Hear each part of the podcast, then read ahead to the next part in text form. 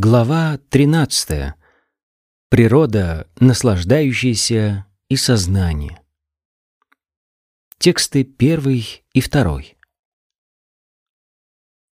Арджуна Увача Пракритим Пурушам Чайва Кшетрам Кшетрагьям Эвача Этат Ведитум Иччами Гьянам Гиям Чакешава Шри Бхагаван Увача Idam shariram kaunteya kshetram ityabhidiyate etatyavetitam prahu kshetragya ititadvidaha. Арджуна сказал, «О Кришна, я хочу узнать о пракрите, природе, пуруше, наслаждающемся, о поле и знающем поле, а также о том, что такое знание и объект познания». Верховный Господь сказал, это тело, о сын Кунти, называют полем, а того, кто знает тело, знающим поле. Комментарий.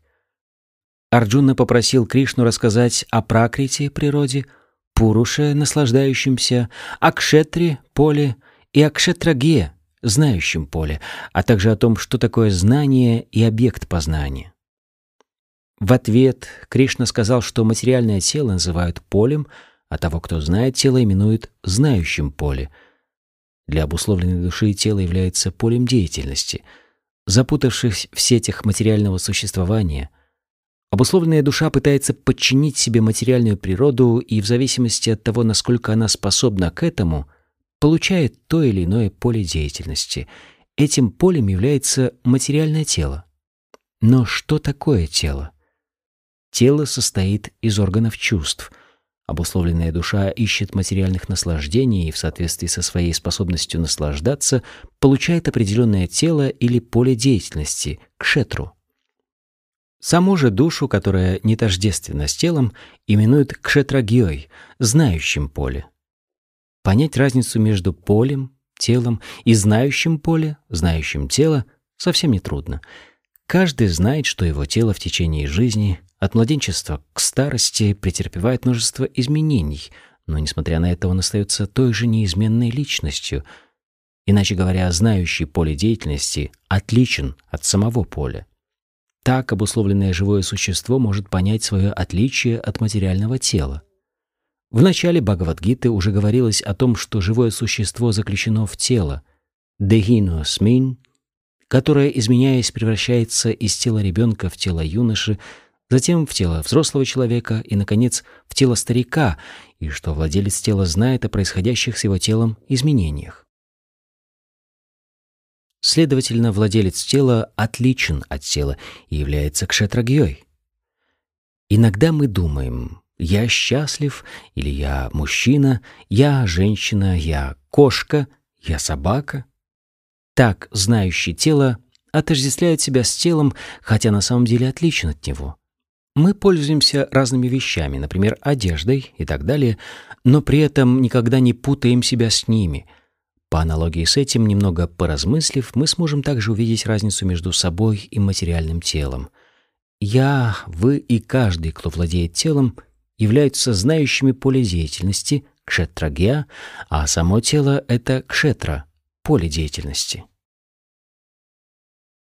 В первых шести главах Бхагавадгиты — рассказывалось о знающем тело, то есть о живом существе и о том, как он может постичь верховную личность Бога. В последующих шести главах говорилось о Верховном Господе и о взаимоотношениях индивидуальной души и сверхдуши в преданном служении. В этих главах очень ясно определено главенствующее положение верховной личности Бога и подчиненное положение индивидуальной души.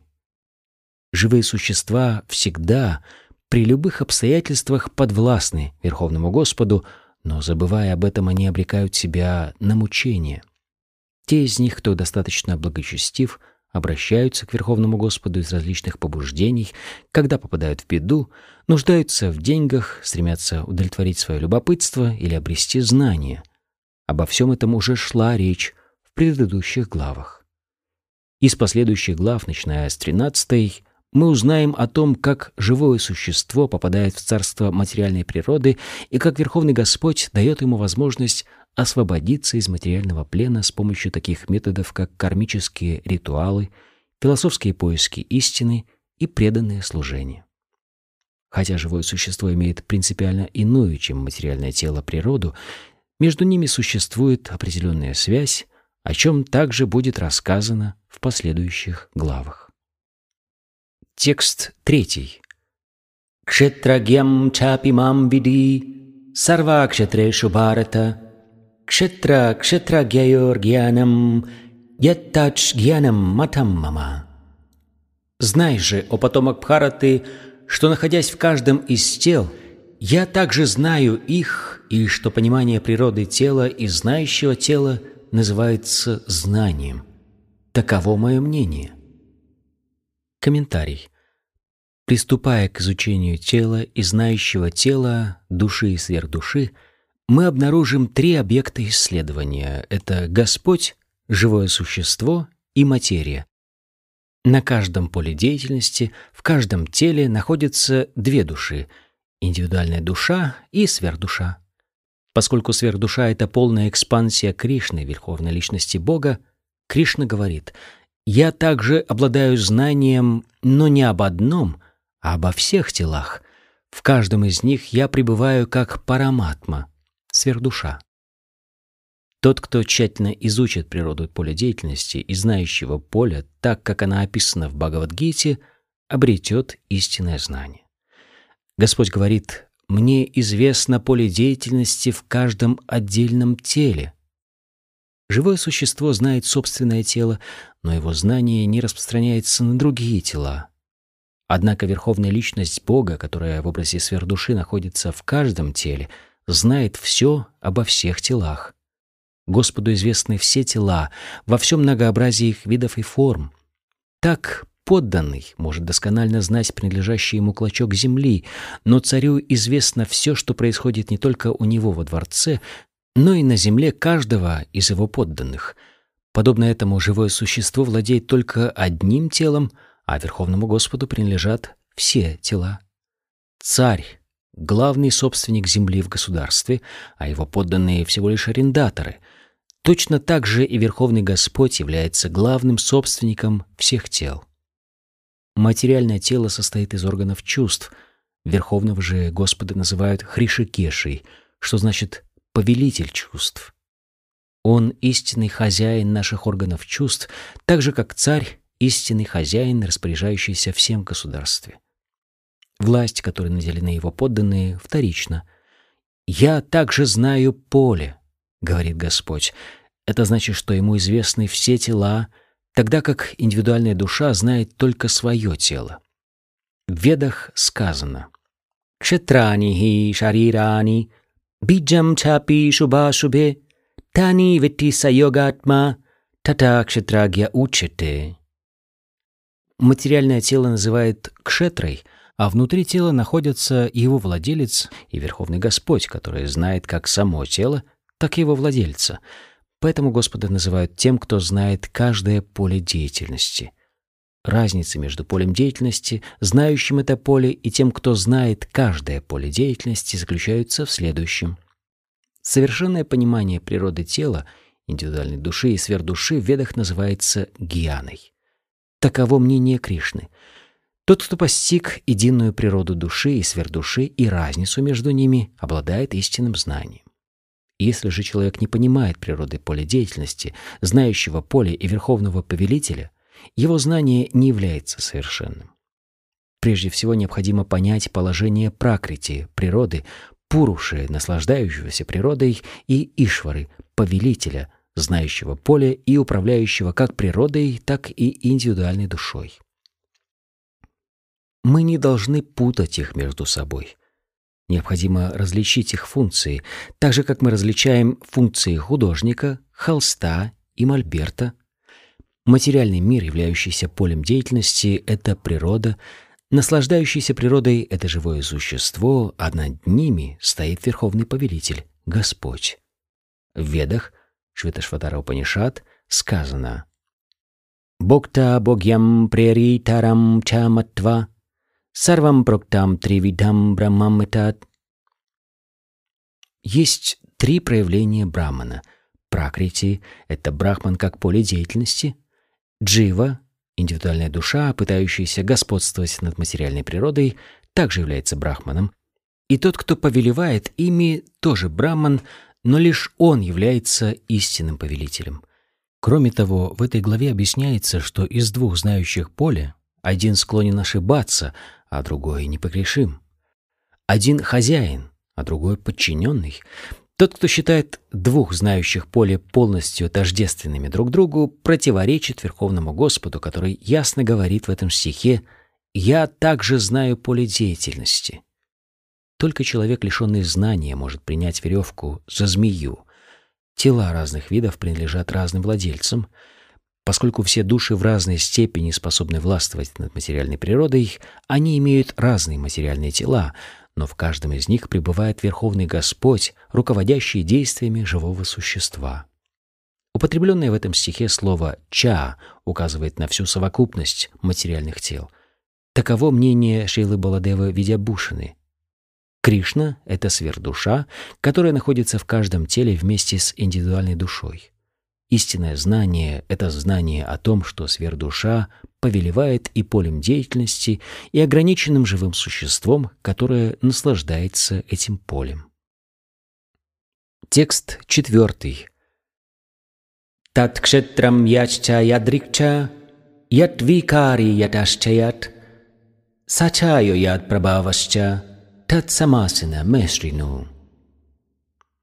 Сейчас я вкратце расскажу тебе о поле деятельности, о том, из чего оно состоит, каким изменениям подвергается, откуда возникает, кто является знающим поле и какое влияние он на него оказывает. Комментарий. Господь собирается рассказать Арджуне о природе поля деятельности и знающего поля. Каждый должен знать, что представляет собой его тело, из каких элементов оно состоит, кто управляет его деятельностью, каким изменениям оно подвергается, что их вызывает и что лежит в их основе, какова конечная цель существования индивидуальной души и истинная форма души. Необходимо также понять разницу между индивидуальной душой и сверхдушой, тем, как они влияют на поле деятельности, их возможностями и так далее – все это станет ясно, если мы поймем Бхагавадгиту, слушая, что говорит сам Верховный Господь. Но мы ни в коем случае не должны путать Верховного Господа, пребывающего в каждом теле, с индивидуальной душой, дживой. Это все равно, что путать всемогущего с немощным. Текст пятый. Ришибир Бахудагитам Чандобир Вивидай Притак Брахмасутра-падайшчайва хитумадбир винищитайхи. Многие мудрецы описали поле деятельности и знающего поля в разных ведических шастрах, особенно подробно, с объяснением всех причин и следствий, об этом рассказывается в Веданта-сутре. Комментарий. Верховная личность Бога, Кришна, является высшим авторитетом в духовной науке. Однако мудрецы – Признанные знатоки этой науки, естественно, всегда ссылаются на авторитетных предшественников. Вопрос о тождестве и различии души и сфер вызывающие так много споров, Кришна освещает, ссылаясь на Веданту, которая является признанным священным писанием. Он начинает стих, говоря «по словам многих мудрецов», что касается великих мудрецов, то помимо самого Господа, к их числу относится Вьясадева — автор Веданта Сутры, в которой дано безукоризненное объяснение разницы между душой и сверхдушой. Отец Весадевы, Парашара, тоже является великим мудрецом. Он пишет в своих религиозных трудах «Ам твам ча татани» «Все мы, ты, я и другие живые существа, хотя и заключены в материальных телах, духовны по природе, Сейчас мы попали под влияние трех гун материальной природы в соответствии со своей кармой. Поэтому одни живые существа принадлежат к высшим, а другие — к низшим формам жизни. Причиной существования высших и низших форм жизни, проявленных в бесконечном многообразии живых существ, является невежество. Однако оскверняющее влияние трех гун природы не распространяется на сверхдушу, которая непогрешима и трансцендентна. Аналогичным образом в изначальных ведах и прежде всего в Катха-Упанишат также проводится разграничение между душой, сверхдушой и материальным телом. Об этом говорили многие великие мудрецы, среди которых самым авторитетным считается Парашара. Слово «чандобхи» относится к разным ведическим писаниям. Так о природе, живом существе и верховной личности Бога рассказывается в Тайтирие Упанишат, являющейся частью Яджурведы. Как уже было сказано, кшетра — это поле деятельности, а две категории кшетрагии — это индивидуальное живое существо и верховное живое существо. В Тайтирие Упанишат сказано «Брахма пучам пратишта» Энергия Верховного Господа проявляется сначала как Анна Майя, зависимость живого существа от пищи. Это сугубо материалистическая концепция Всевышнего. Далее следует Прана Майя. Осознав высшую абсолютную истину как пищу, живое существо затем постигает ее в признаках жизни, то есть в разных ее проявлениях. На уровне Гьяна Майи Живое существо не только осознает различные проявления жизни, но и начинает мыслить, чувствовать и желать. Затем оно постигает Браман, Вигьяна Маю, то есть перестает отождествлять себя с умом и признаками жизни в теле. Следующей, высшей ступенью самопознания является Ананда Майя, осознание живым существом, исполненное блаженства природы Брамана. И так существует пять ступеней постижения Брамана, называемых Брахма-путчам. Из них первые три — Анна-майя, Прана-майя и Гьяна-майя — относятся к полю деятельности живых существ. Верховный же Господь, которого называют Ананда-майей, трансцендентен ко всем полям деятельности. Веданта-сутра также описывает Всевышнего словами «Ананда-майя Абьясат» — «Бог», Верховная Личность, по природе исполнен блаженства.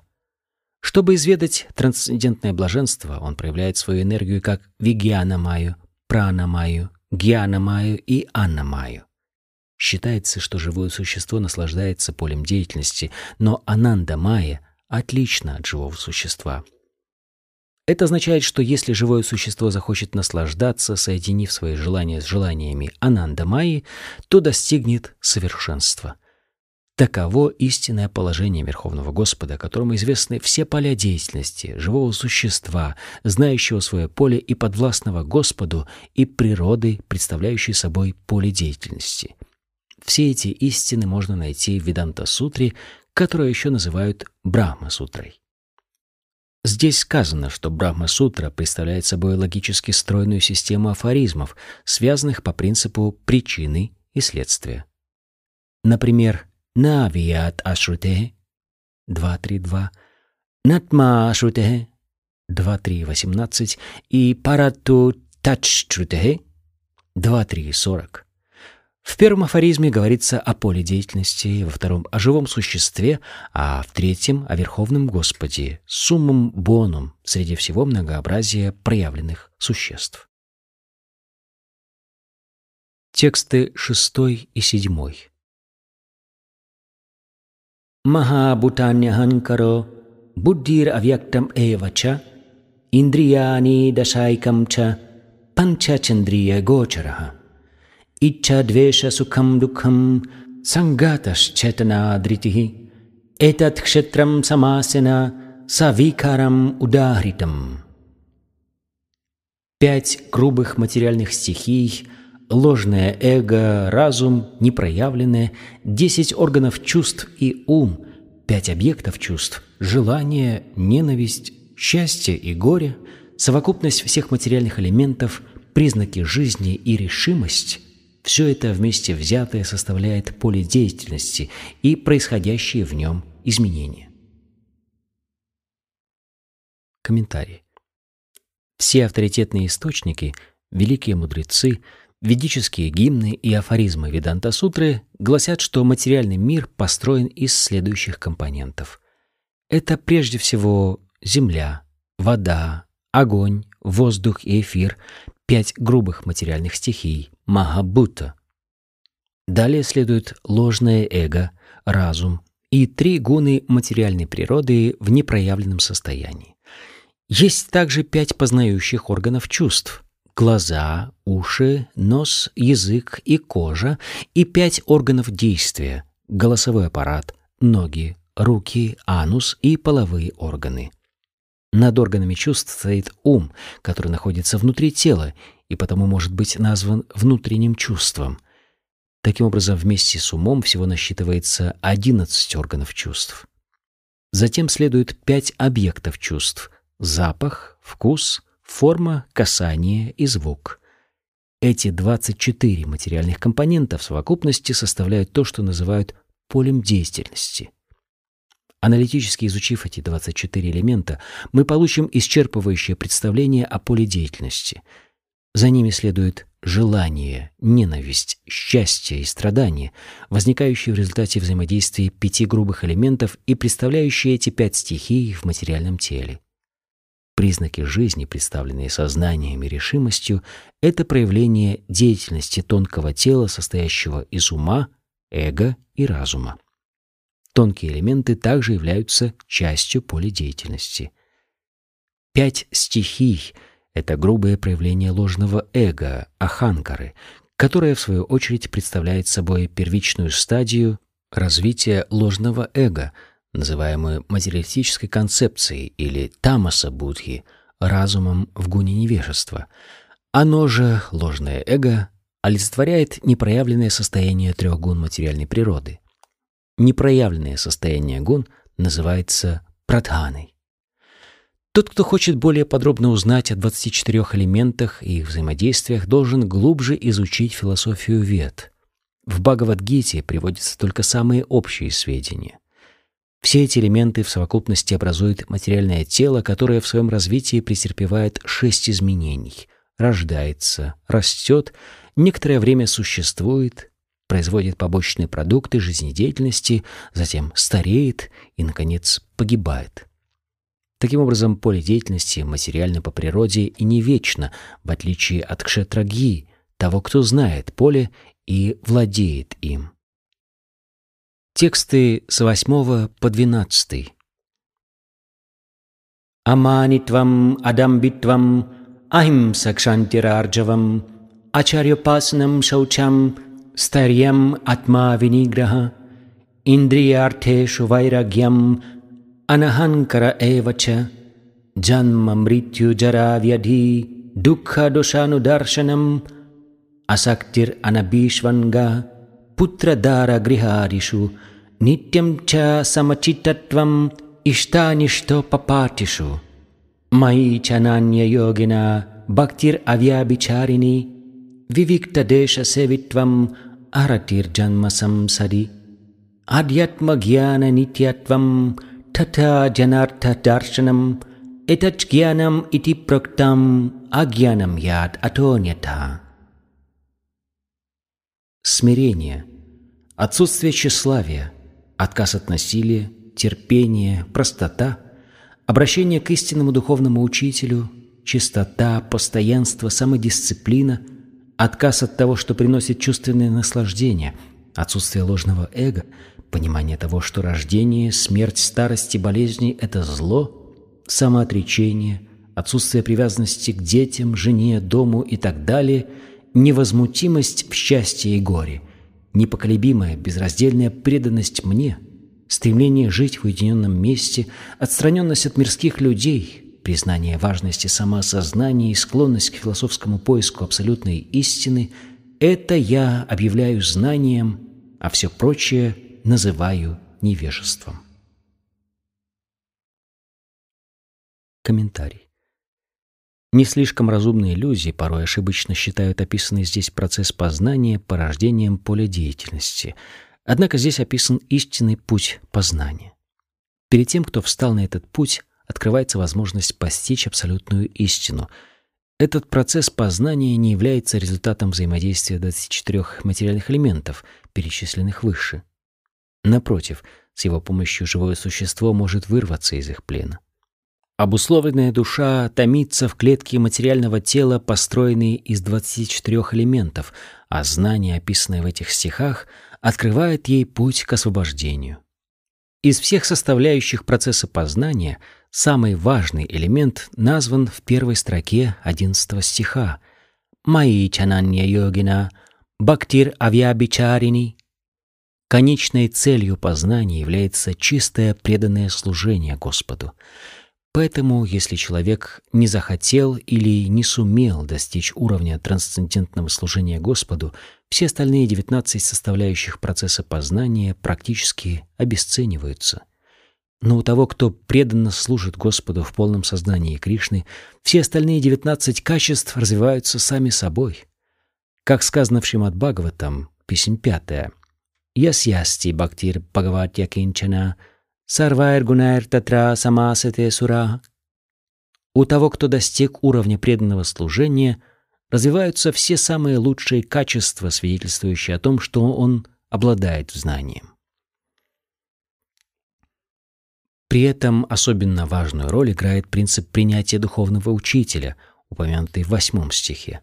Обратиться к духовному учителю должен даже тот, кто уже преданно служит Господу. Трансцендентная жизнь начинается тогда, когда человек принимает руководство истинного духовного учителя.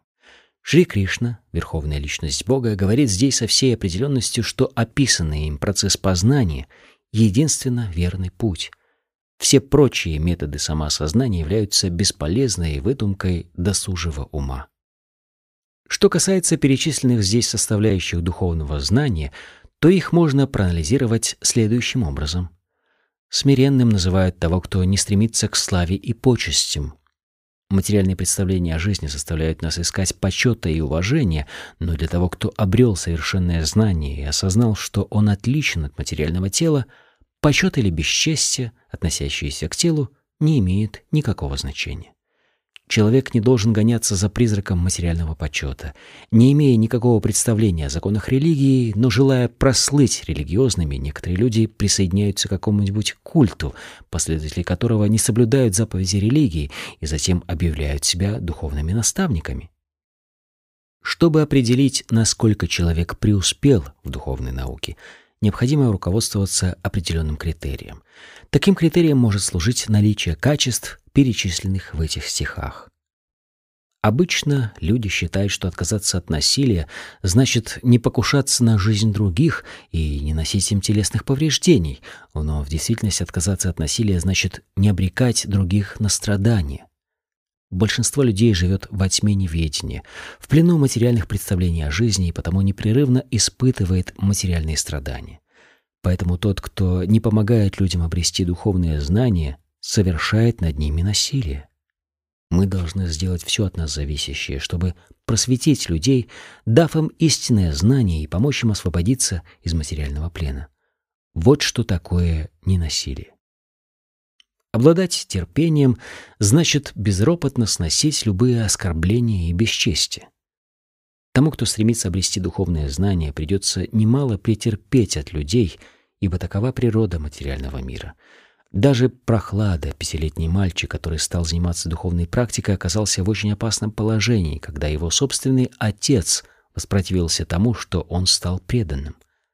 Отец даже неоднократно пытался убить ребенка, но прохлада терпеливо выдерживал все испытания. Человек, стремящийся обрести духовные знания, столкнется на своем пути со множеством препятствий, но он должен терпеливо сносить все, что выпадает на его долю, и с решимостью продолжать свой путь. Простота означает, что человек должен быть настолько открытым и прямолинейным, чтобы не бояться сказать правду даже своему врагу. Что касается обращения к духовному учителю, то это абсолютно необходимо, ибо только следуя указаниям истинного духовного учителя можно постичь духовную науку. К духовному учителю нужно обращаться со смирением и служить ему, не жалея сил, чтобы, довольный нашим служением, он благословил нас. Духовный учитель является представителем Кришны, поэтому тот, кто получил его благословение, может даже не выполняя все правила и предписания, сразу достичь духовного совершенства. В любом случае, ученику, который с полной самоотдачей служит духовному учителю, будет легче следовать правилам и предписаниям. Чистота – необходимое условие духовного прогресса. Различают внешнюю и внутреннюю чистоту. Чтобы быть чистым снаружи, нужно регулярно совершать омовение, а чтобы оставаться чистым внутри – Необходимо всегда думать о Кришне и повторять мантру «Харе Кришна, Харе Кришна, Кришна Кришна, Харе Харе, Харе Рама, Харе Рама, Рама Рама, Харе Харе». Это позволит человеку очистить ум от пыли, накопленной им кармы. Постоянством обладает тот, кто полон решимости достичь духовного совершенства. Без такой решимости невозможно добиться ощутимых результатов. Самодисциплина означает, что мы не должны делать того, что может помешать нашему духовному развитию. Постоянно помня об этом, нужно отвергать все, что препятствует духовному прогрессу. Это истинное самоотречение. Чувства сильные, ненасытные и всегда жаждут удовольствий, но мы не должны идти у них на поводу и предаваться излишествам. Потребности чувств следует удовлетворять лишь в той степени, по какой это необходимо для того, чтобы оставаться здоровым и продолжать исполнять свои духовные обязанности. Самым важным и самым необузданным из всех органов чувств является язык. Тому, кто обуздал язык, нетрудно держать в повиновении и остальные органы чувств. Язык выполняет две функции — ощущает вкус и издает звуки. Поэтому язык следует приучить к тому, чтобы он ел только остатки пищи, предложенной Господу, и повторял мантру Хари Кришна. Что касается глаз, то они должны созерцать только прекрасный облик Кришны. Это поможет нам научиться подчинять себе глаза. Подобно этому уши должны слушать рассказы о Кришне, а нос — вдыхать аромат предложенных Кришне цветов — в этом суть метода бхакти-йоги, и, как следует из данных стихов, вся Бхагавадгита учит только науке преданного служения. Преданное служение — главная и единственная тема Бхагавадгиты. Недалекие комментаторы пытаются отвлечь ум читателя, обсуждая другие темы, но в самой Бхагавадгите не рассматриваются никакие другие предметы, кроме науки преданного служения. Ложное эго — это отождествление себя с телом. Осознав себя душой, отличной от тела, человек обретает истинное эго. Эго существует всегда, и нам нужно избавиться от ложного, а не от истинного эго. В ведических писаниях Брихатараньяка Упанишат сказано «Ахам Брахмасми» «Я есть Брахман, я Дух». Это «я есть» ощущение своего «я», сохраняется и тогда, когда живое существо, осознав свою духовную природу, освобождается из материального плена. Ощущение своей индивидуальности есть эго, но когда это ощущение проецируется на иллюзорное материальное тело, оно превращается в ложное эго. Когда же ощущение своей индивидуальности связывается с реальностью, эго становится истинным Некоторые философы считают, что нужно полностью отказаться от эго, но это невозможно, так как эго — это наше «я».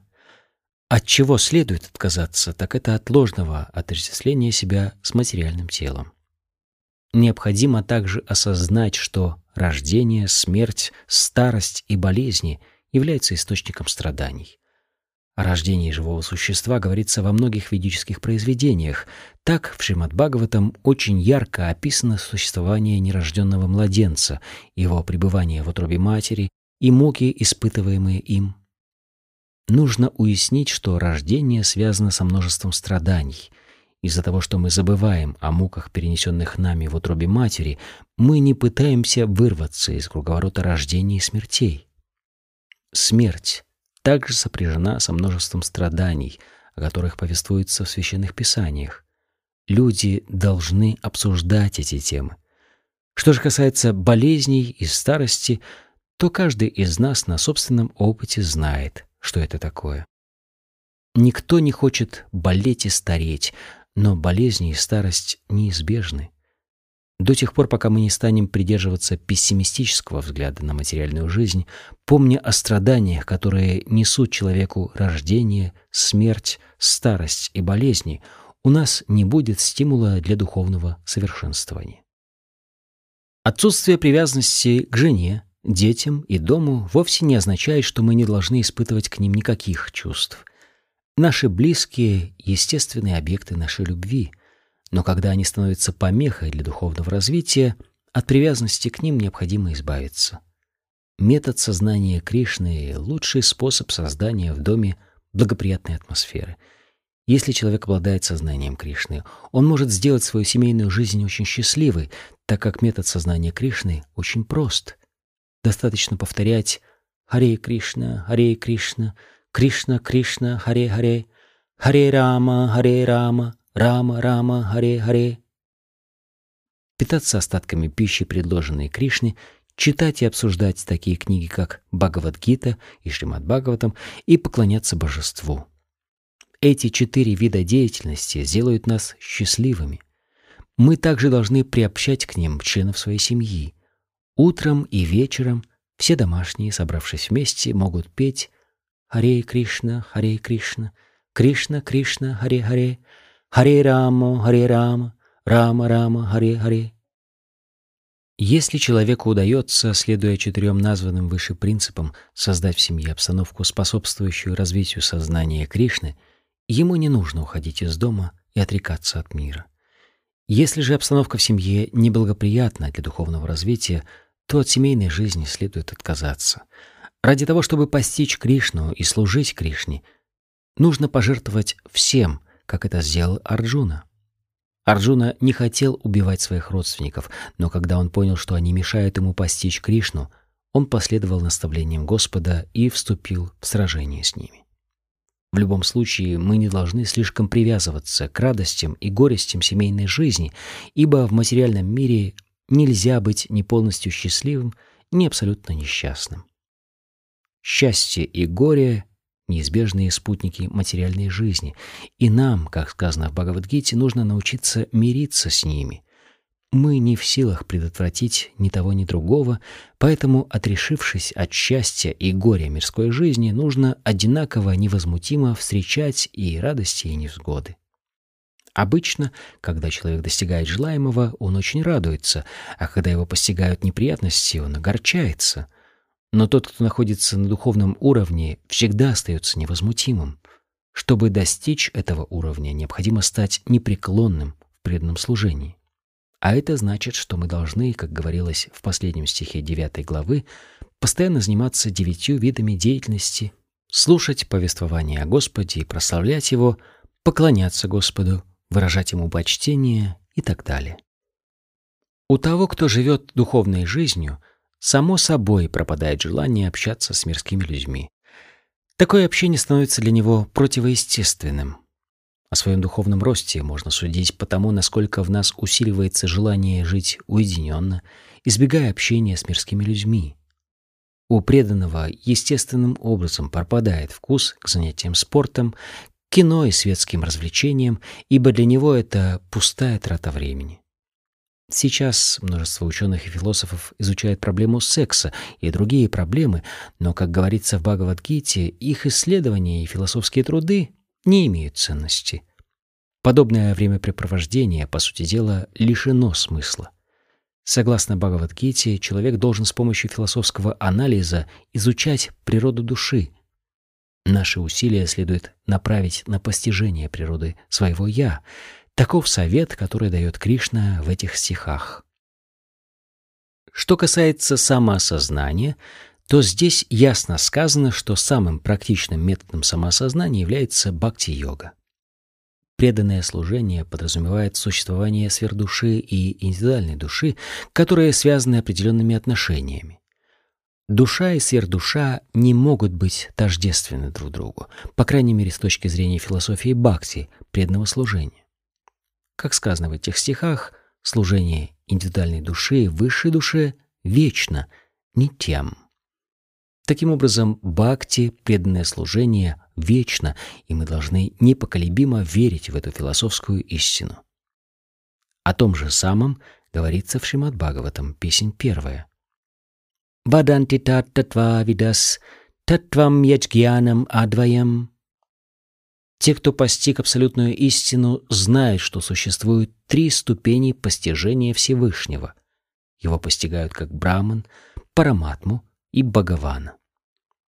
Постижение Бхагавана, верховной личности Бога, высшая ступень познания абсолютной истины, поэтому в конце концов человек должен подняться на этот уровень и с любовью и преданностью служить Господу.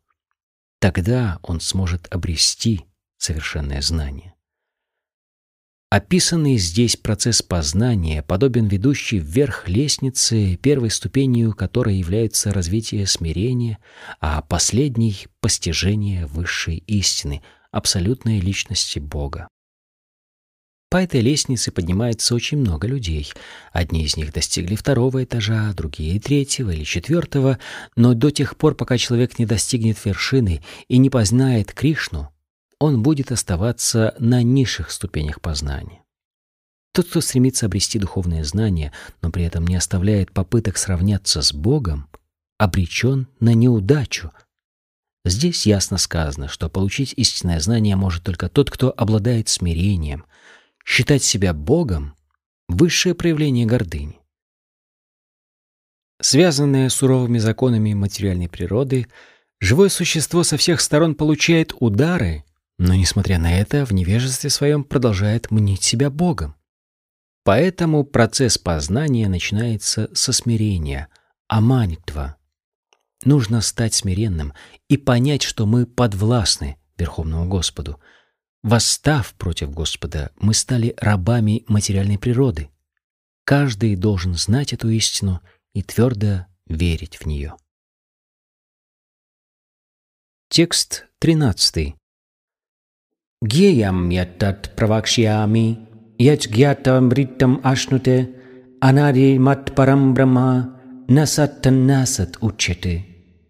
А сейчас я расскажу тебе об объекте познания — постигнув которые ты ощутишь вкус вечности. Брахман, дух, не имеющий начала и подвластный мне, не подчиняется закону причины следствий, которые действуют в материальном мире. Комментарий. Господь рассказал Арджуне о поле деятельности и знающем поле. Он также описал метод, позволяющий постичь того, кто знает поле деятельности. Теперь он собирается рассказать Арджуне об объекте познания, сначала о душе, а затем о сверхдуше. Человек, познавший природу кшетраги, души и сверхдуши, наслаждается нектаром бессмертия. Как было сказано во второй главе, живое существо является вечным. О том же самом говорится и в этом стихе. Никто не может назвать ни день, когда Джива появилась на свет, ни время, когда Дживатма отделилась от Верховного Господа. Поэтому говорится, что у души нет начала. Подтверждение этому содержится в Ведах. Наджаете мриете вави пашчит. Катха Упанишат. Знающее тело никогда не рождается и не умирает, и он исполнен знания. В Ведах, Шеташватара Упанишат, также сказано, что Верховный Господь в образе сверхдуши знает все тела и является повелителем трех гун материальной природы — Прадхана Кшетрагья Патир Гунешаха. В смрите сказано «Даса Бхутто Харир Эва Нанья Свайва Кадачана». Живые существа вечно служат Верховному Господу. О том же самом говорил в своих наставлениях Господь Чайтанья. Поэтому под Брахманом, описанным в данном стихе, подразумевается индивидуальная душа — когда слово «брахман» употребляется по отношению к живому существу, имеется в виду Вигьяна Брахма, а не Ананда Брахма. Ананда Брахма — это верховный Брахман, личность Бога. Текст 14. Сарвата пани падам тат, сарватокши широмукхам, сарвата шрутималлоке, сарвам авритятиштати. Повсюду его руки и ноги, его глаза, головы, лица и уши. Так Господь в образе сверхдуши пронизывает собой все сущее. Комментарий. Сверхдуша, верховная личность Бога, подобна солнцу, от которого исходит бесчисленное количество лучей. В образе сверхдуши Господь всепроникающий, и в нем находятся все индивидуальные живые существа, начиная с самого первого великого учителя Брамы и кончая крошечным муравьем. У бесчисленного множества живых существ бесконечное количество голов, ног, рук, глаз — все они пребывают в сфер душе и покоятся на ней. Вот почему сверхдушу называют всепроникающей. Но индивидуальное живое существо не может сказать, что его руки, ноги и глаза находятся повсюду. Это невозможно. Если же кто-то думает, будто он не сознает, что его руки и ноги находятся всюду, из-за своего невежества, но, обретя истинное знание, поймет это, то такой человек противоречит сам себе. На самом деле это означает, что индивидуальная душа не является верховным живым существом, ибо она может попасть под власть материальной природы. Всевышний отличен от индивидуальной души.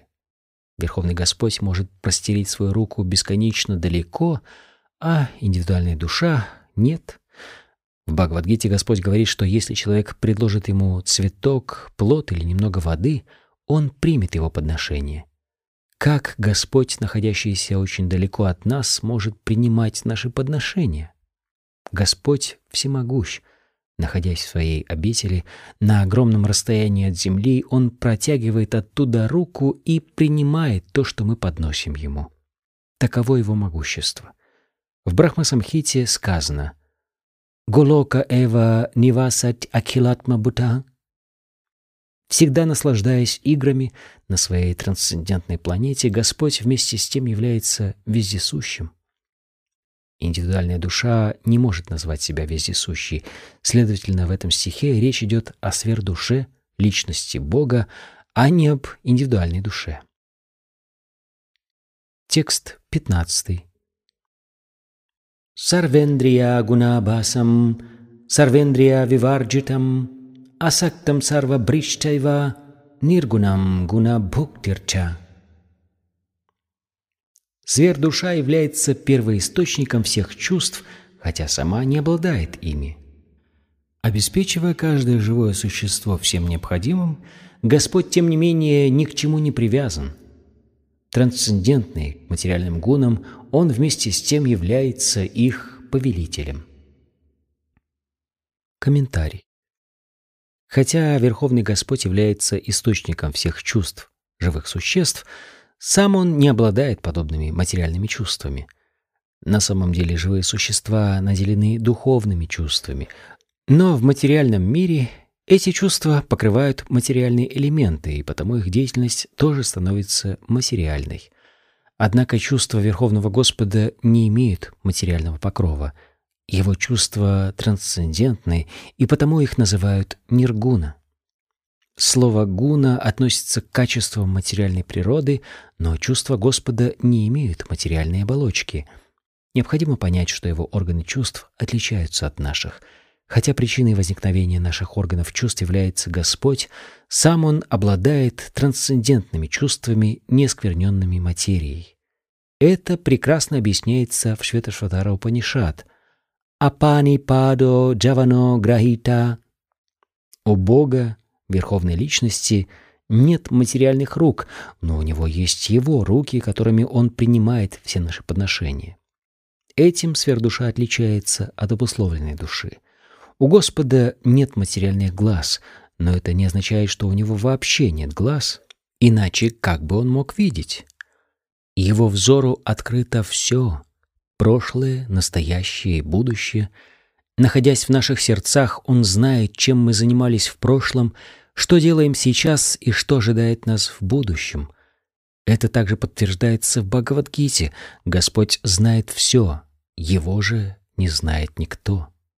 Говорится, что у Господа нет материальных ног, и тем не менее Он передвигается в пространстве на духовных ногах. Иначе говоря, Господь не безличен — у него есть глаза, ноги, руки и так далее, поэтому мы, будучи неотъемлемыми частицами Верховного Господа, также обладаем ими. Но его глаза, руки, ноги и другие органы чувств не сквернены материальной природой. В Бхагавадгите тоже говорится, что когда Господь приходит в материальный мир, Он приходит с помощью своей внутренней энергии, являя людям свою истинную форму. Материальная энергия не скверняет Господа, ибо Он ее повелитель. Из вет мы узнаем, что тело Господа всецело духовно. Он имеет вечное тело, называемое Саччитананда Виграха. Господь обладает всеми совершенствами. Он владелец всех богатств и всех энергий. Он самый умный, и его познание всеобъемлюще. Таковы некоторые качества Верховной Личности Бога. Господь обеспечивает живые существа всем необходимым для жизни и является свидетелем всех их поступков. Из ведических писаний яствует, что Верховный Господь всегда трансцендентен. Сейчас мы не видим Его головы, лица, рук и ног, но они у Него есть, и, достигнув трансцендентного уровня, мы сможем увидеть Господа. Сейчас Господь недоступен нашему взору, так как наши органы чувств осквернены материей — по этой же причине имперсоналисты, находящиеся под влиянием материальной энергии, не способны постичь верховную личность Бога. Текст 16. Бахир анташча бутанам ачарам чарам эвача сукшматваттад авигьеям дурастам чантике чатат. Высшая истина пребывает внутри и вне всех живых существ, как движущихся, так и неподвижных. Поскольку она тонкая по природе, ее невозможно постичь с помощью материальных чувств. Она бесконечно далеко и вместе с тем очень близко. Комментарий. Из ведических писаний мы узнаем, что Господь Нарайна – Верховная Личность пребывает внутри и вне каждого живого существа. Он одновременно находится в духовном и в материальном мире. Находясь бесконечно далеко от нас, он в то же время всегда находится с нами, рядом. Об этом сказано в Ведах. «Асино дурам праджати шаяно яти сарватаха» Катха Упанишат. Он вечно испытывает трансцендентное блаженство, наслаждаясь своими богатствами, но с помощью материальных чувств мы не в силах увидеть или понять это. В Ведах сказано, что материальные чувства и ум не могут постичь Господа, однако тот, кто очистил свой ум и чувства, занимаясь преданным служением Господу в сознании Кришны, видит Господа постоянно. Об этом сказано в Брахмасамхите, преданный и развивший любовь ко Всевышнему, всегда, постоянно видит его образ. О том же самом говорится в Бхагавадгите, глава 11. «Бхактиатв ананьяя шакья» Постичь и увидеть Господа можно только с помощью преданного служения. Текст 17. Ави бхактам чабутешу Вибактам ива частитам, бута бартир чатач геям, грасишну прабавишнуча. Хотя сверхдуша кажется поделенной между живыми существами, она едина и неделима. Она хранит всех живых существ, но следует знать, что она также поглощает и проявляет их. Комментарий. Господь в образе сверхдуши пребывает в сердце каждого живого существа. Значит ли это, что Он разделился на части? Нет. Господь всегда остается единым. Он подобен Солнцу. Когда Солнце в зените, оно находится в одном месте, но если спросить разных людей в радиусе пяти тысяч километров, где находится Солнце, каждый скажет, что Солнце светит у него над головой. Ведические писания приводят этот пример, чтобы показать, что, хотя Господь неделим, Он кажется поделенным на части. В ведических писаниях сказано, что один Вишну, будучи всемогущим, пребывает всюду, подобно тому, как солнце одновременно светит над головой множество людей, находящихся в разных местах. Кроме того, хотя Верховный Господь — хранитель всего живого, Он поглощает все сущее во время разрушения Вселенной — об этом уже говорилось в 11 главе Бхагавадгиты, где Господь сказал, что Он явился для того, чтобы поглотить всех воинов, собравшихся на Курукшетре. И Господь добавил, что в образе времени Он тоже поглощает все. Он несет гибель и разрушение всему живому. Во время сотворения материального мира Господь помогает живым существам проявиться из их изначального состояния, а во время разрушения Вселенной поглощает их. В ведических гимнах также говорится, что Господь — источник и место успокоения всего сущего. Сотворив материальный мир, он поддерживает его своим безграничным могуществом, а после гибели материальной вселенной все вновь погружается в него. Об этом свидетельствуют ведические гимны. «Ято ва имани бутани, дженте ена джатани, дживанти ят праянти абисам вишанти, тат брахма тат виджигьясасва». Тайтирея Упанишат. Текст 18. Джотишам апитач джотис, тамаса парам учьете, гьянам геям гьянагамьям, хриди сарвасya виштитам. Она — источник света во всех светилах. Непроявленная, она находится за пределами тьмы материального мира. Она — знание, объект познания и цель познания. Она пребывает в сердце каждого. Комментарий. Сверхдуша, верховная личность Бога, является источником света во всех светящихся телах, таких как Солнце, Луна и звезды. В Ведах сказано, что в духовном царстве не нужно ни солнца, ни луны, ибо там все озарено сиянием Верховного Господа. В материальном мире Духовное сияние Господа Брахмаджоти покрыто материальными элементами, махаттатвой, поэтому здесь нужны источники света — солнце, луна, электричество и так далее. Но в духовном мире в них нет необходимости. В Ведах ясно сказано, что там все озарено ярким сиянием, исходящим от Господа. Из этого следует, что Господь находится за пределами материального мира, в духовной обители, в бесконечно далеком от нас духовном небе. Это также подтверждается в ведических писаниях. Адитya Варнам Тамаса Парастат Шветашватара Упанишат. Господь, подобно солнцу, вечно излучает свет, но он находится далеко за пределами покрытого тьмой материального мира. Знание, которым обладает Господь, трансцендентно — в Ведах сказано, что Брахман представляет собой средоточие трансцендентного знания, и тот, кто очень хочет попасть в духовный мир, получает знание от Верховного Господа, находящегося в сердце каждого.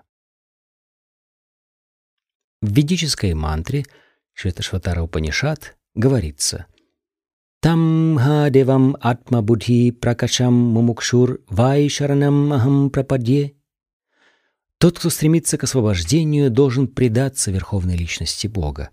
О высшей цели познания в ведических писаниях тоже сказано «Там эва видатвати мритюмати». Только познав его, можно вырваться из круговорота рождений и смертей. Шветашватара Упанишат. Господь пребывает в сердце каждого, как верховный повелитель. Его руки и ноги находятся всюду — чего нельзя сказать об индивидуальной душе.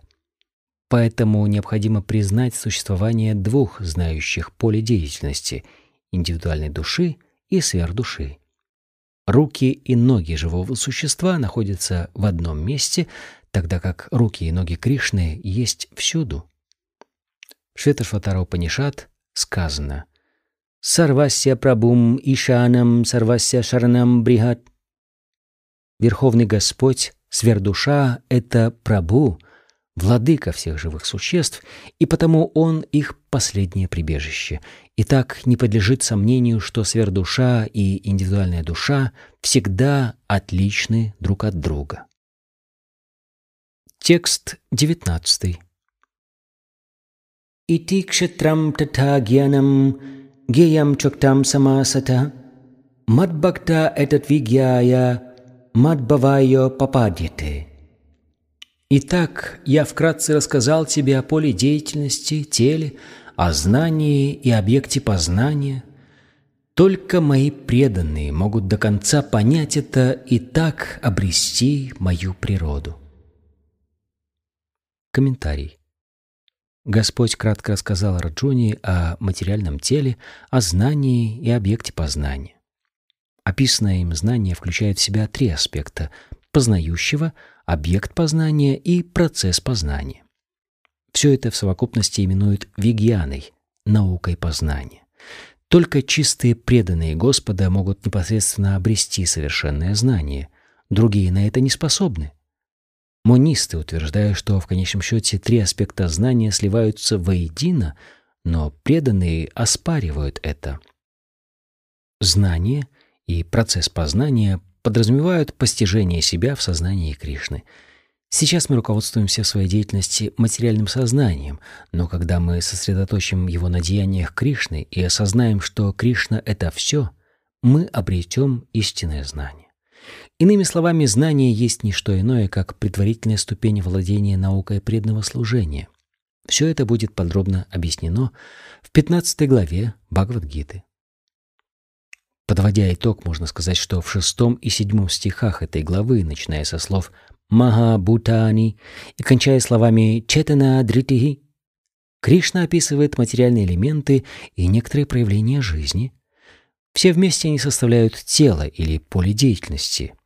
В стихах с 8 по 12 со слова «аманитвам» и до «татва гьянатта даршанам» описан процесс познания, дающий возможность постичь двух знающих полей деятельности – душу и сверхдушу.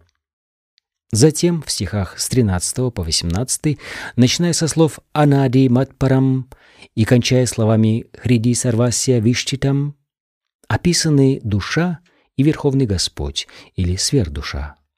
Таким образом, Кришна дал описание поля деятельности, то есть материального тела, процесса познания, а также души и сверхдуши. Здесь особо подчеркивается, что правильно понять все это могут только чистые преданные Господа. Такие преданные извлекают максимальную пользу из Бхагавадгиты и достигают высшей цели, обретают природу Верховного Господа, Кришны. Иначе говоря, только преданные и никто другой способны проникнуть в сокровенный смысл Бхагавадгиты и добиться желаемого результата. Текст 20. Пракритим пурушам чайва, purusham убавапи, викарам ubhavapi гунам гунамшчайва види пракрити самбаван. Знай же, что материальная природа и живые существа не имеют начала. Причиной всех происходящих здесь изменений и источником материальных гун является материальная природа. Комментарий. Усвоив знания, изложенные в этой главе, мы поймем природу тела, поле деятельности и знающих тело, индивидуальной души и сверхдуши. Тело — это поле деятельности, состоящее из материальных элементов. Заключенная в теле и наслаждающаяся его деятельностью индивидуальная душа — это пуруша, живое существо, один из знающих поле деятельности. Другим знающим поле деятельности является сверхдуша — Разумеется, нужно понимать, что и сверхдуша, и индивидуальное живое существо — это, по сути дела, разные проявления Верховной Личности Бога. Живое существо является одной из энергий Господа, а сверхдуша — его личностной экспансией. И материальная природа, и живое существо вечны. Это значит, что они существовали до сотворения материального мира. Материальный мир возникает из энергии Господа, так же, как и живые существа, однако живые существа относятся к его высшей энергии. И живые существа, и материальная природа существовали до того, как был проявлен материальный космос. Материальная природа покоилась в теле Верховной Личности Бога, Махавишну, а когда возникла необходимость, она была проявлена с помощью Махаттатвы. Живые существа также покоились в теле Махавишну — в силу своей обусловленности они не хотели служить Верховному Господу, тем самым закрывая себе доступ на планеты духовного неба. Но когда материальная природа перешла в проявленное состояние, обусловленные живые существа вновь получили возможность действовать в материальном мире, чтобы подготовиться к вступлению в духовное царство. В этом тайны материального творения. Изначально живое существо является неотъемлемой духовной частицей Верховного Господа, но, восстав против его власти, оно попадает в царство материальной природы, где ведет обусловленное существование. То, каким образом живые существа, частицы высшей энергии Господа, пришли в соприкосновение с материальной природой, не имеет особого значения. Однако Верховной Личности Бога известно, как и почему это произошло. В Писаниях Господь говорит, что живые существа, зачарованные материальной природой, ведут отчаянную борьбу за существование. Мы должны уяснить из этих стихов Бхагавадгиты, что причиной всех изменений, происходящих в материальной природе под влиянием трех материальных гун, является сама материальная природа. Иначе говоря, все изменения, которые претерпевают живые существа, и все многообразие видов жизни вызваны материальным телом. Что же касается души, то все живые существа имеют одинаковую духовную природу. Текст 21. Карья карана картитве хету пракритир учете пуруша сукха дукханам бхоктритве хетур учете.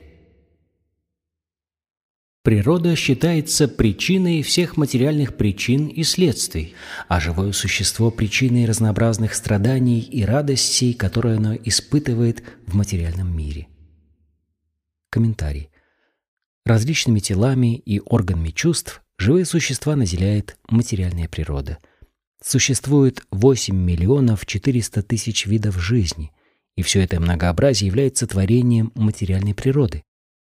Живое существо хочет испытать те или иные формы наслаждения и потому выбирает соответствующие материальные тела. Находясь в разных телах, оно наслаждается и страдает по-разному – Источником материального счастья и страданий является тело, а не само живое существо.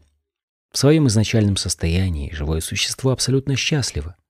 Иначе говоря, состояние счастья является для живого существа естественным.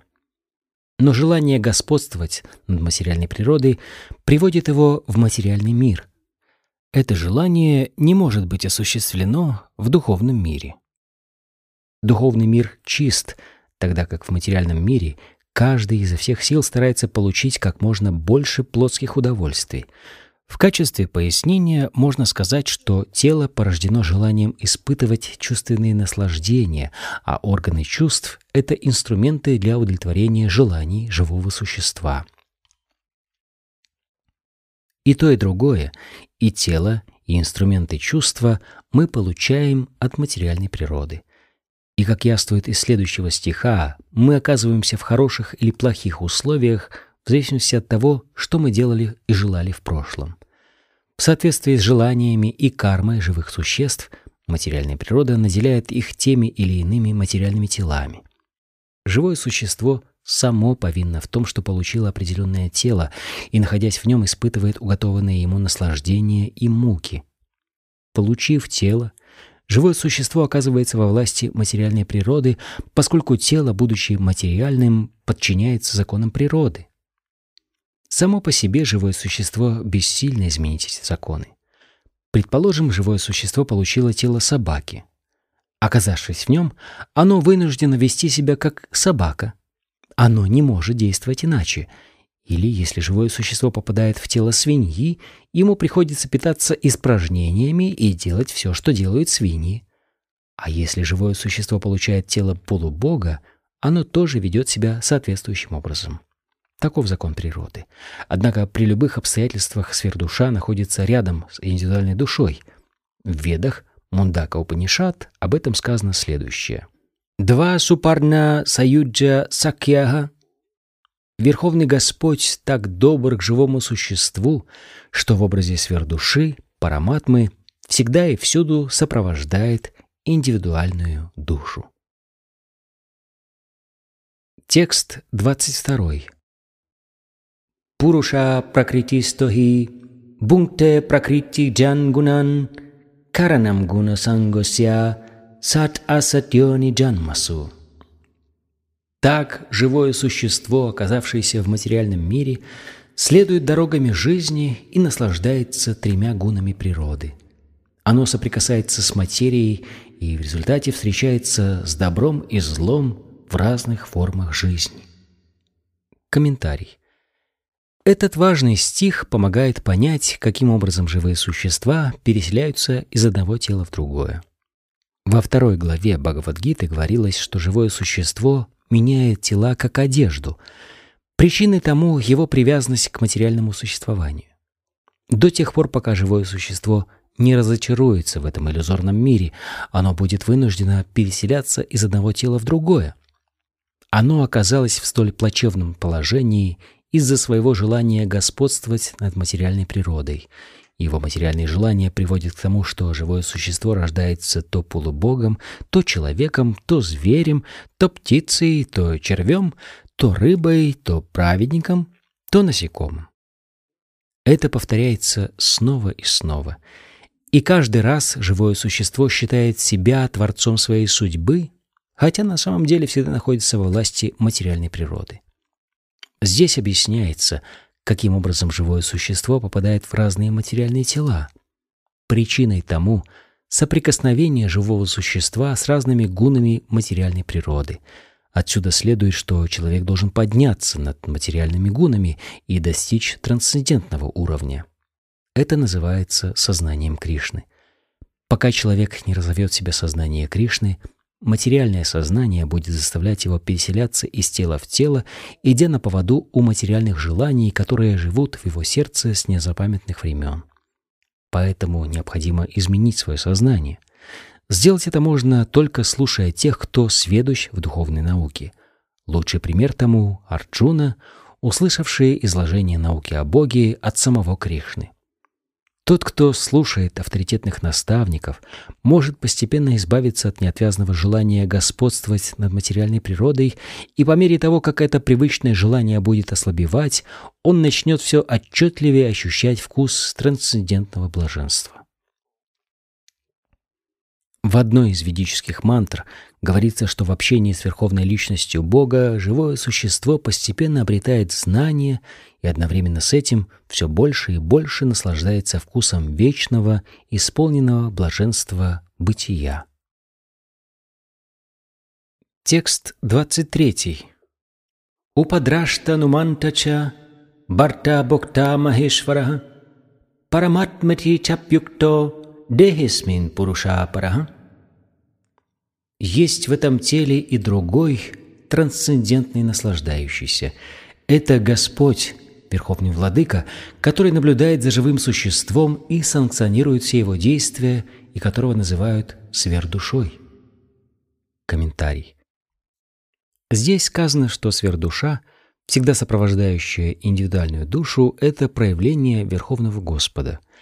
Сверхдушу нельзя считать обыкновенным живым существом – поскольку последователи философии монизма считают, что существует только один знающий тело, они отождествляют сверхдушу с индивидуальной душой. Чтобы внести ясность, Господь говорит, что Он находится в теле каждого в образе параматмы. Он пара, трансцендентный, и Он отличен от индивидуальной души. Индивидуальная душа наслаждается действиями своего поля, тогда как сверхдуша не является ограниченным наслаждающимся и не причастна к деятельности тела.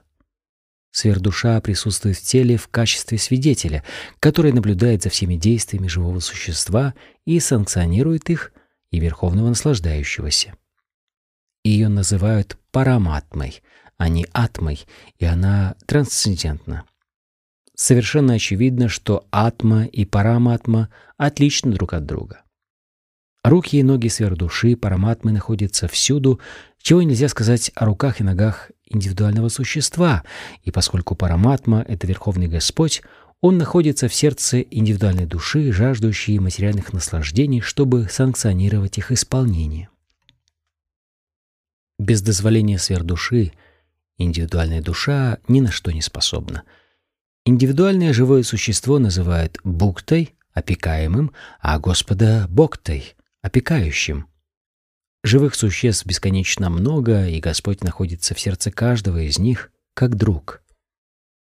На самом деле каждое живое существо вечно является неотъемлемой частицей Верховного Господа, с которым его связывает близкая дружба.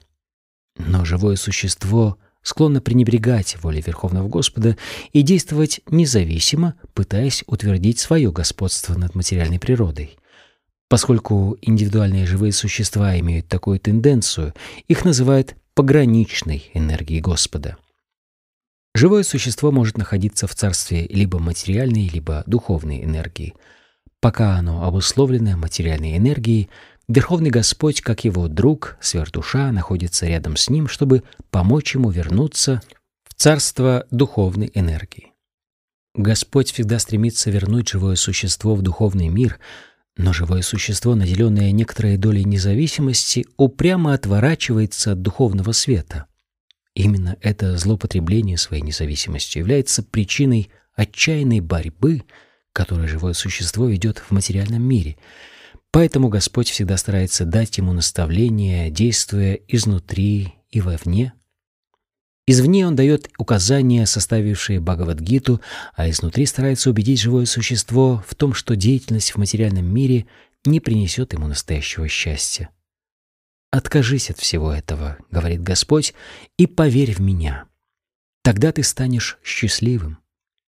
Поэтому разумные люди, которые обрели веру в Параматму, Верховную Личность Бога, вступают на путь, ведущий к вечной жизни в знании и блаженстве. Текст 24. Я эвам ветти пурушам пракритим чагунай саха сарваттавартаманопи насабуё биджиете. Тот, кто усвоил это знание о живом существе, о материальной природе и о взаимодействиях ее гун, непременно обретет освобождение. Он больше не родится в материальном мире, какое бы положение он сейчас не занимал. Комментарий. Человек, познавший материальную природу, сверхдушу индивидуальную душу и их взаимоотношения, освобождается из материального плена. Он входит в духовный мир, откуда ему уже не придется возвращаться в царство материальной природы. Таковы плоды знания. Цель процесса познания — уяснить, что живое существо оказалось в материальном мире по ошибке. Поэтому человек должен приложить все усилия, чтобы в общении с авторитетными наставниками, святыми людьми и гуру понять свое положение и развить в себе духовное сознание или сознание Кришны, изучая Бхагавадгиту в том виде, в каком ее поведал Верховный Господь. Тогда он больше никогда не попадет в материальный мир, он вернется в духовное царство, где жизнь вечна, исполнена знания и блаженства. Текст 25. Дьянет натмани пашьянти Кичит атманам атмана, ане санкена йогина, карма йогина чапаре. Одни постигают сверхдушу в сердце, занимаясь медитацией, другие с помощью философских рассуждений, а третьи – действуя без привязанности к плодам своего труда. Комментарий. Господь говорит Арджуне, что все обусловленные души можно разделить на две категории в зависимости от их подхода к самосознанию. Атеисты, агностики и скептики не имеют ясного представления о природе духа, но есть и другие люди, верящие в духовную практику. К ним относятся погруженные в медитацию преданные, философы и те, кто отрекся от плодов своего труда – Убежденные последователи философии манизма также относятся к категории атеистов и агностиков. Преданные верховной личности Бога лучше всех понимают природу духа, поскольку знают, что кроме материального мира существует духовный мир и Бог, верховная личность, который в виде одной из своих экспансий, параматмы, вездесущей ипостаси Бога, пребывает в сердце каждого живого существа. Разумеется, некоторые люди пытаются постичь высшую абсолютную истину с помощью философских рассуждений. Их также относят к числу верующих. Последователи философии Санхи, анализируя материальный мир, раскладывают его на 24 элемента, а индивидуальная душа по их классификации является 25-м элементом. Когда же они осознают, что индивидуальная душа трансцендентна к материальным элементам, они также начинают понимать, что над ней стоит Бог, Верховная Личность, считающаяся двадцать шестым элементом.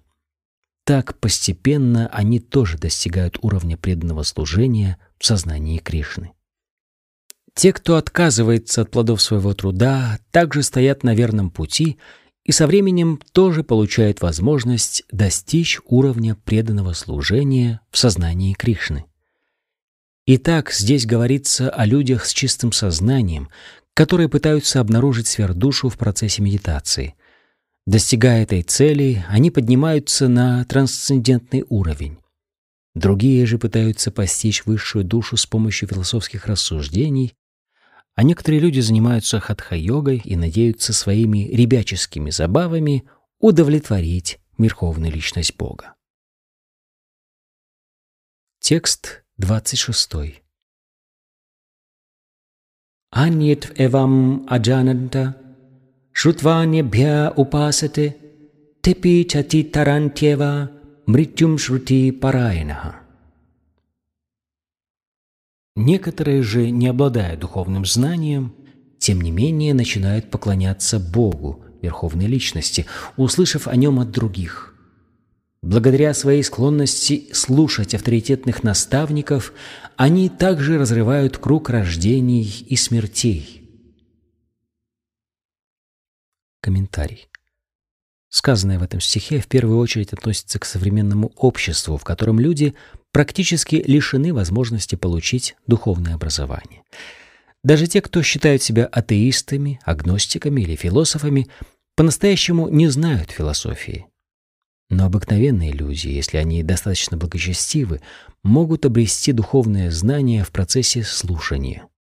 Этот метод очень важен — Господь Чайтанья, проповедовавший сознание Кришны в нашу эпоху, придавал ему огромное значение, ибо просто внимая авторитетным наставникам, обыкновенный человек может духовно совершенствоваться, особенно если он, как учил Господь Чайтанья, слушает трансцендентные звуки, мантры «Харе Кришна, Харе Кришна, Кришна, Кришна, Харе Харе, Харе Рама, Харе Рама, Рама, Рама, Харе Харе».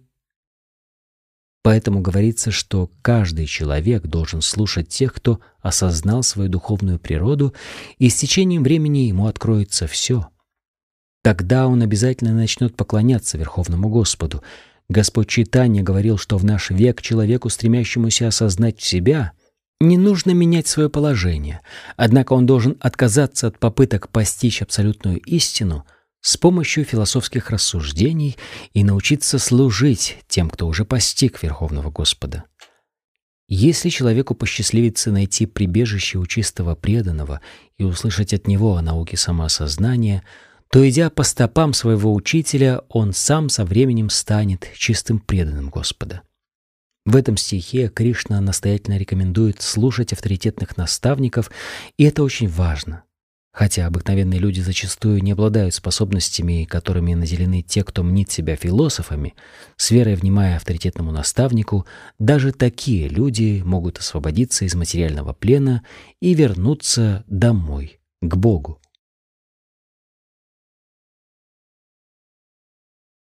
Текст 27.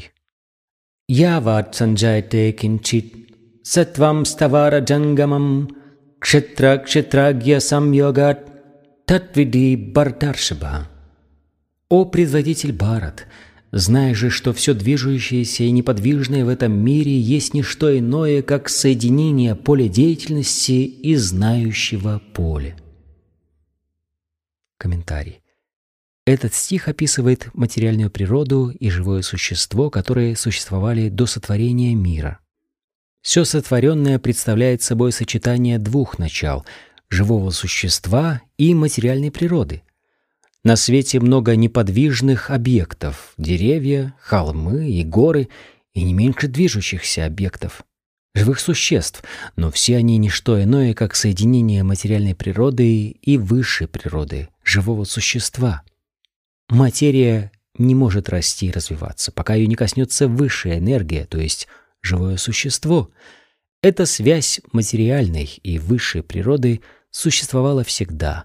Она создана самим Верховным Господом, поэтому Господь является повелителем и высшей, и низшей энергии. Сотворив материальную природу, Он помещает в нее живых существ, принадлежащих к высшей природе, в результате чего возникают бесчисленные объекты материального мира и начинается его деятельность. Текст 28 самам сарвешу бутешу тиштантам парамешварам винашьяц авинашьянтам япашьяти сапашьяти. Тот, кто видит, что во всех телах индивидуальную душу сопровождает сверхдуша и понимает, что ни душа, ни сверхдуша не погибают, хотя и находится в обреченном на гибель теле, видит вещи такими, как они есть. Комментарий.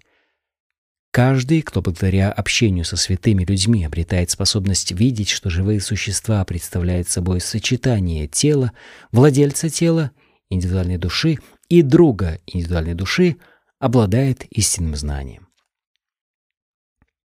Постичь это можно лишь в общении с теми, кто сведущ в духовной науке. Люди, лишенные такого общения, пребывают в невежестве. Они не видят ничего, кроме тела, и считают, что со смертью тела всему приходит конец. Но на самом деле это не так. После смерти тела вечная душа и сверхдуша продолжают существовать, переселяясь в другие тела, принадлежащие к разнообразным формам жизни, как движущимся, так и неподвижным. Санскритское слово «парамешвара» иногда переводят как «индивидуальная душа», поскольку душа распоряжается своим телом, а после его разрушения переселяется в другое тело. В этом смысле она является хозяином тела, однако другие комментаторы считают, что слово «парамешвара» относится к сверхдуше. Но как бы то ни было, после смерти тела и индивидуальная душа и сверхдуша продолжают существовать, они не погибают — Человек, понимающий это, видит вещи такими, как они есть. Текст 29. Самам пашьянхи сарватра, самаваститам ишварам, нахинастятманатманам, тато яти парам гатим. Тот, кто видит, что сверхдуша в равной степени пребывает всюду, в каждом живом существе, не позволит уму погубить себя – конце концов, такой человек достигает трансцендентной обители. Комментарий. Войдя в сферу материального бытия, живое существо заняло положение, отличающееся от его положения в сфере духовного бытия. Но тот, кто понимает, что Верховный Господь в образе параматмы пребывает всюду, то есть видит Верховную Личность Бога в сердце каждого живого существа – не поддастся разлагающему влиянию ума и со временем достигнет духовного мира. Ум всегда жаждет чувственных удовольствий, но если нам удастся обратить его к сверхдуше, мы будем духовно развиваться. Текст 30. Пракритьяйва чакармани крияманани сарвашаха япашьяти тататманам акартарам сапашьяти. Тот, кто видит, что исполнителем всех действий является созданное материальной природой тело, а душа бездействует, обладает совершенным видением. Комментарий. Наше тело создано материальной природой по указанию сверхдуши, и все наши действия совершает тело, а не мы сами. Каким бы последствиям, хорошим или плохим, не приводили его поступки, Человек вынужден действовать, как ему определено, ибо так устроено его тело. Но душа не имеет отношения к действиям, которые совершает тело. Форма тела живого существа определяется его прошлыми желаниями. Чтобы живое существо могло исполнить свои желания, ему дается тело, в котором оно действует соответствующим образом. В сущности, тело это механизм, сконструированный Верховным Господом для того, чтобы помочь нам исполнить свои желания. Обуреваемые желаниями, мы оказываемся в неестественном для нас положении и страдаем или наслаждаемся. Такое трансцендентное видение помогает человеку отстраниться от деятельности тела и увидеть истинную природу вещей. Текст 31.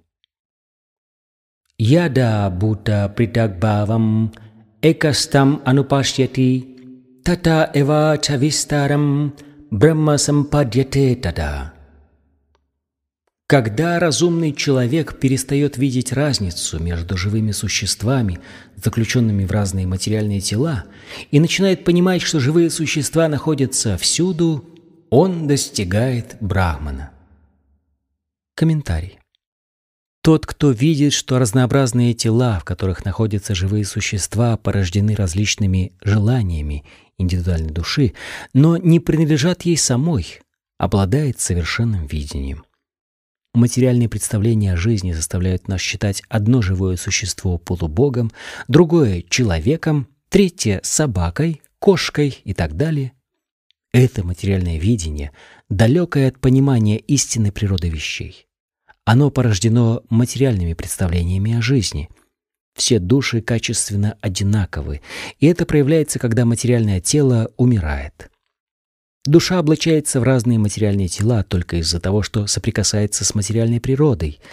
Тот, кто видит это, обладает духовным видением. Перестав делить живые существа на людей и животных, на больших и маленьких и так далее, человек очищает свое сознание и обретает способность развить в себе сознание Кришны и постичь свою духовную природу. О том, как такой человек смотрит на мир – говорится в следующем стихе. Текст 32. Анадитван ниргунатват параматмаям авьяя шарирасто пикаунтия накароти налипьяте. Прозревающие вечность видят, что бессмертная душа трансцендентна, вечна и не подвластна гунам материальной природы. О Арджуна, даже помещенная в материальное тело, душа не совершает действий и не запутывается в их последствиях. Комментарий. Поскольку материальное тело рождается, кажется, что живое существо тоже появляется на свет, но на самом деле живое существо вечно – оно не рождается и, несмотря на свое пребывание в материальном теле, является трансцендентным и вечным. Поэтому его нельзя уничтожить. По своей природе живое существо исполнено блаженства. Оно никогда не занимается материальной деятельностью, поэтому действия, совершаемые из-за соприкосновения с материальными телами, в которые оно попадает, не связывает его. Текст 33. Ятха сарвагатам саукшмят акашам нопалипьете сарватравастито дехе тататма нопалипьете. Тонкий по природе эфир ни с чем не смешивается, хотя и проникает всюду. Подобно этому душа не связана с материальным телом, хотя и находится в нем. Те, кто постиг Брахман, способны видеть это. Комментарий. Проникая в воду, грязь, испражнения и так далее, эфир, тем не менее, не смешивается с ними. Подобно этому живое существо, хотя и попадает в разные тела, не связано с ними, ибо обладает более тонкой природой. Поэтому материальные глаза не могут увидеть живое существо, когда оно находится внутри тела, и когда покидает его в момент смерти – ни один ученый не может экспериментально установить это. Текст 34. Ята пракашьяятека критснам локам имам рави кшетрам кшетри тата критснам пракашаяти барата. О потомок Бхараты, как одно солнце освещает всю Вселенную, так и воплощенное живое существо одно озаряет сознанием все тело. Комментарий. Существует множество теорий, описывающих природу сознания. В этом стихе Бхагавадгиты Кришна приводит пример Солнца и солнечного света. Подобно тому, как Солнце, находясь в одном месте, освещает всю Вселенную – Крошечная духовная частица, пребывая в сердце, озаряет сознанием все тело. Таким образом, наличие сознания свидетельствует о присутствии души в теле, так же как солнечный свет свидетельствует о присутствии солнца. Пока душа находится в теле, все тело озарено сознанием, но стоит ей покинуть тело, как сознание исчезает. Любой разумный человек легко поймет это. Следовательно, сознание не является порождением материи. Оно — неотъемлемое свойство живого существа. Не отличное от высшего сознания в качественном отношении, сознание живого существа, тем не менее, не тождественно ему, поскольку индивидуальное сознание распространяется только на одно тело и не в силах проникнуть в другие тела. Однако сверхдуша, находящаяся в каждом теле как друг — индивидуальной души знает, что происходит во всех телах. Этим Высшее сознание отличается от сознания индивидуального живого существа. Текст 35. Кшетра кшетрагьяйоревам антарам гьяна чакшуша бута пракрити мокшам ча евидур янти те парам. Те, кто смотрит на мир глазами знания, кто видит разницу между телом и знающим тело и может найти путь, ведущий к освобождению от рабства в материальном мире, достигают высшей цели. Комментарий. Основная мысль 13 главы заключается в том, что человек должен осознать разницу между телом, владельцем тела и сверхдушой – Осознав эту разницу, необходимо вступить на путь, ведущий к освобождению, который описан в стихах с 8 по 12. Тогда человек сможет достичь высшей цели. Человек, верящий в Бога, должен прежде всего искать общество святых людей. Слушая, как они рассказывают о Боге, он постепенно обретет знание. Обратившись к духовному учителю, он научится отличать материю от духа, и это станет основой для его дальнейшего духовного развития. Давая ученикам наставления, духовный учитель помогает им избавиться от материальных представлений о жизни. Так в Бхагавадгите Кришна наставляет Арджуну, чтобы избавить его от материалистических взглядов. Нетрудно понять, что тело состоит из материи. Посредством анализа в нем можно выделить 24 элемента — Помимо грубого тела, существует также тонкое – ум и психическая деятельность. Признаки жизни появляются в результате взаимодействия грубого и тонкого тел, но над всем этим стоит индивидуальная душа, а над ней – сверхдуша. Индивидуальная душа отлична от сверхдуши. Материальный мир действует благодаря контакту души с 24 материальными элементами – тот, кто видит, что все материальное мироздание — не что иное, как соединение души с материальными элементами, а также понимает, какое положение занимает высшая душа, становится достойным войти в духовный мир. Эта информация требует глубокого осмысления, и чтобы убедиться в ее истинности, каждый должен как следует понять содержание этой главы, обратившись за помощью к духовному учителю. Так заканчивается комментарий Бхактивиданты к 13 главе Шримад Бхагавадгиты, которая называется «Природа, наслаждающаяся и сознание».